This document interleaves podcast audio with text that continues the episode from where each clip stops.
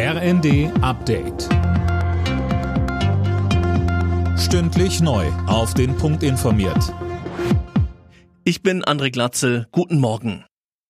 Die Entlastungspläne von Finanzminister Lindner stehen weiter in der Kritik. Der Chef des Deutschen Instituts der Wirtschaft Fratscher forderte stattdessen Maßnahmen für die Menschen, die Hilfe brauchen und nicht für Gutverdiener. SPD-Chef Klingbeil sagte im zweiten, ich glaube auch, dass im Mittelpunkt die kleinen und mittleren Einkommen stehen müssen, die mit den hohen Preisen nicht mehr klarkommen. Und das, obwohl sie jeden Tag arbeiten gehen. Da setze ich andere Schwerpunkte, als der Finanzminister das gestern mit seinen Plänen getan hat. Aber nochmal, dass die Regierung, dass der Minister jetzt ein Zeichen setzt, dass wir viel Geld in die Hand nehmen, dass wir an der Seite der Bürgerinnen und Bürger stehen, das ist ein wichtiges Zeichen. Wir lassen die Menschen nicht im Stich.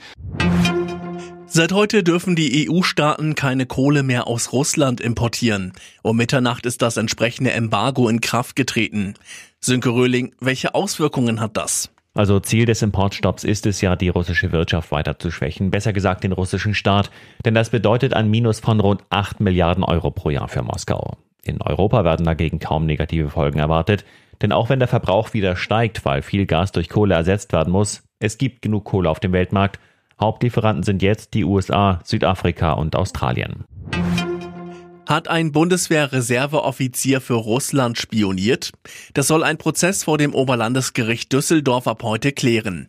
Der Angeklagte soll zwischen 2014 und 2020 dem russischen Geheimdienst Informationen über die Bundeswehr, die zivil-militärische Zusammenarbeit und auch die deutsche Wirtschaft geliefert haben.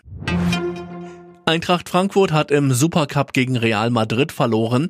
Die Frankfurter unterlagen mit 0 zu 2. Für Real Madrid ist es der fünfte Sieg im Supercup. Alle Nachrichten auf rnd.de